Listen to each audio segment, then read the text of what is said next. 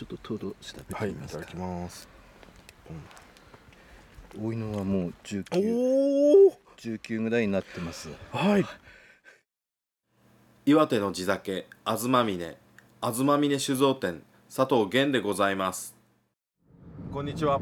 東峰酒造店佐藤源でございます、えー岩手も秋が進みましてあんなに暑かった夏が嘘のようにもうすっかりあのーなんて言うんでしょう朝晩冷え込んでます。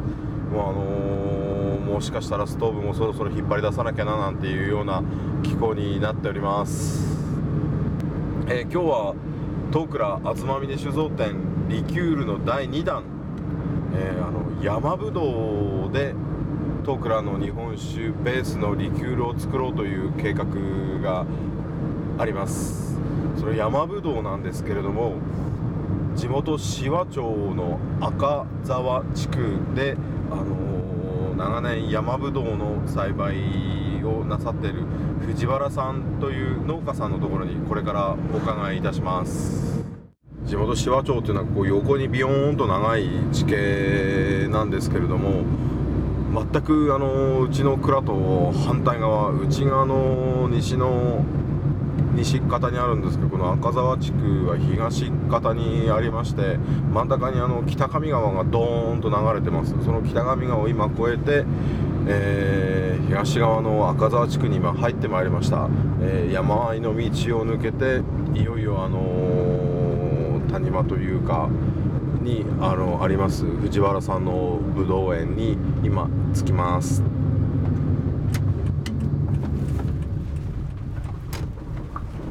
よいしょ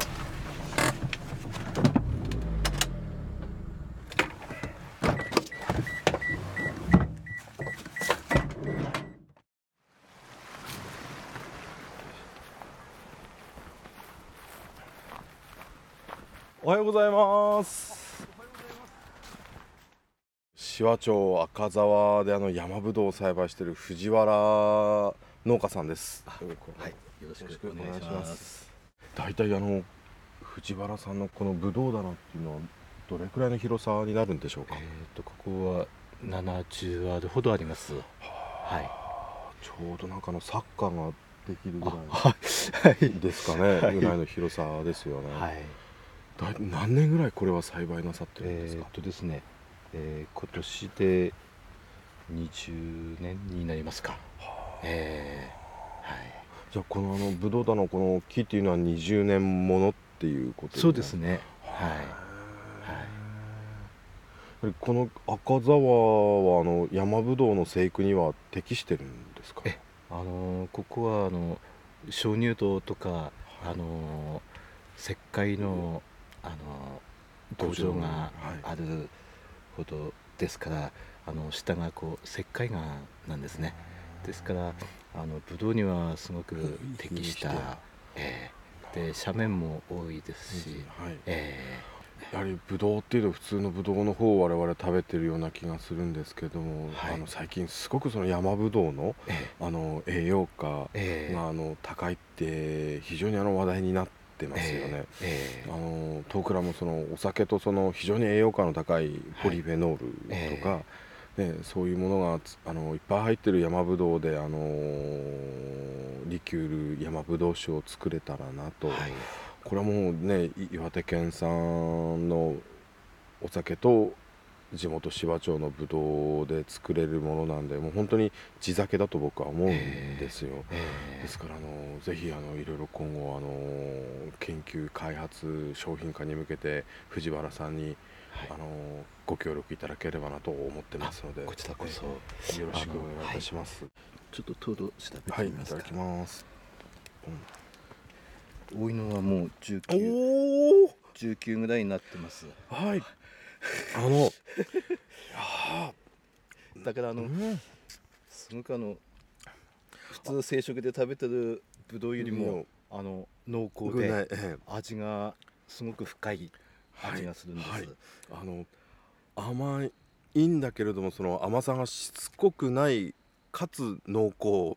はい。でその後にこう本当に爽やかな酸味がスッときて消えてくっていう、うん、今の生食用のブドウってその非常に甘くてね、ええ、あれなんだけどいっぱい食べれない気がするんですよ。すね、僕は食いしん坊だからいっぱい食べたいんだけど ねこの山ぶどうはこれやっぱ適度な酸味がたまりませんね。え、ああ美味しいです。では糖度はどれくらいになるんでしょうか？糖度ですね。まちまちですけどもちょっと拝見します。十六点五ですね。はい。あの普通生殖でのキャンベルこの辺で1万億栽培されてるキャンベルなんですが大体あれで14 14ぐらいですね。はい。本当にあの味わいがクリアなんで、はい、ぜひこれはのうちのお酒に漬け込んで美味しい山ぶどう酒を作りたいと思います、はい、ありがとうございます。これはあの山ぶどうとした品種があるんですか？えっ、ー、とですねあのー、この山ぶどうは、はい、あの和名が満州山ぶどうというやつなんです、はい、ですんであの日本の山ぶどうよりも粒が少し大きめで、はい、えであの収量も割と安定しているっていうそういう品種です。僕もあのイメージとしてはあの山ぶどうの一つ一つの粒がもうちょっと小さいものなのかなと思ってたんですけど、非常にあの大きくて生食用の普通のぶどうにも全然引きを取らない大きさですよね。そ、れに今年はあの天候にも恵まれまして、はい、で粒平年よりも若干大きめにできてます。はい。藤原さんとしてこの山ぶどうを栽培するにあたってのご苦労ってすごくあると思うんですけれども、はいえ。ー、あのやはりあの、えーと、果物っていうのはあの下の状態が上に現れるということでやっぱりあの健康な根っていうか健全な根作りということでやっぱり土のあの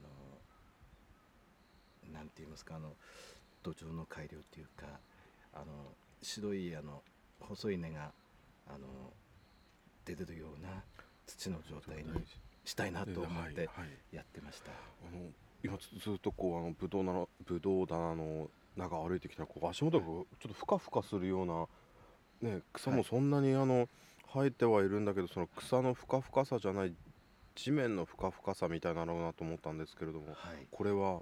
はい。えー、っとですねあの毎年あの堆肥をやってましてその堆肥もあの2年ぐらいこう置いたやつで、はい。はい、あのそれをあの毎年園に散布してます。なるほど、はい、なんか本当にあの絨毯の上を歩くような感じであれあのなんかぬかるむともまた違う不思議なね、あの、歩き心地だなと思って歩いてきたんですけどやはりその堆肥熟成させた堆肥がやっぱりいいんですよね。結局あのそれを微生物が食うわけで、うん、あのその微生物がこう土の中で健康に生きてるっていうことはあのブドウに対してもすごくいいんじゃないでしょうか。うん、なるほど。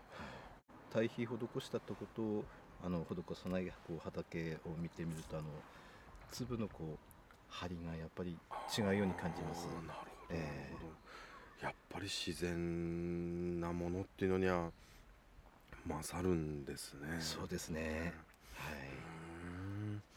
まあ昔からあのこの辺はすぐ山なんで、はい、あの山ぶどうでジュースは絞って飲んでましたですね。はい、えー、それで、うんと私のおじいさん、えー、父の方のおじいさんなんですが、はい、あの、えー、ラーベル作ってんですね。あの船久保山ぶどう生産組合みたいなかなりもう50年60年以上前だと思いますけども。一升瓶に貼るレッドルが、あのごそっと目方ったんですよ。あの整理してる時、はい、ええ。ー、あのそれは普通のブドウジューサーです。山ぶどう。山ぶどうですね。あのその当時はもうあのブドウまだ栽培されていませんでしたけども。山の中入ってでその取って、えー、ただあの販売の方まで行ったかどうかは分かりませんけども、ああのレッテル見た時には本当にびっくりしました、えー、やっぱりこの辺はブドウとなんか縁があるんでしょうね。あるんですね。あなんかこうやたらこう粒がでかいのイタリアかなんかのこう粒のでかい。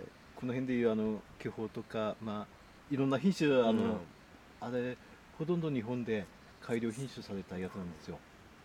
日本世界で一番進んでるんじゃないでしょうか。あの改良、えー、でもほらまあ日本は生殖中心だからどうしてもあの、うん、あ甘いあまり酸味のない甘いのにこう改良ささってなんか、えー、深みも味わいも薄くなったような 気がしますよね。食べた後あの見れば分かると思いますが生殖用はあのこう抜いた後こんな赤くないんですよ。はい。あの白いんで。ええそうです。これがあのアントシアニンっていうかええなんですね。生殖だとあの種の周りがちょっとこう渋いのありますけどこれは違います、ね、中までギュッとこう、はい。皮のこの裏裏のこの濃さですよね。そうですよね。これこれですよね。はい。うちもあの生産の限界があるんですけれども目いっぱい今年は頑張ってやらせていただこうと思います、はい、こちらこそあのいいものをあの厚豆姉さんに使っていただいて、はい、いいお酒をぜひ作っていただきたいと思ってますので、はい、えー、よろしくお願いいたします。よろしくします。ありがとうございました。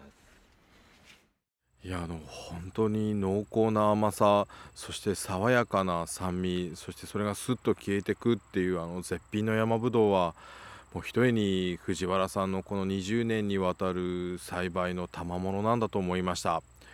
この山ぶどうを僕は頂戴してあのどれだけいい山ぶどう酒を作れるかっていうのがねあのこれからの最大の課題なのかなと思ってます。今の山ぶどう農園の方から里の方にこうちょっと下ってまいりまして、えー、見渡す限りあの田園風景稲刈りが進んでるところで今このお話をさせていただいてます。おかげさまで東倉東峰酒造店も今年新たな仕込みの時期を迎えることができます、えー、10月後半から今期の仕込みを開始しようと思ってます。あの必ずやいいものを作ってまた皆さんにお喜びいただける日本酒地酒あずまみねをお届けできるかなと思ってます。よろしくお願いいたします。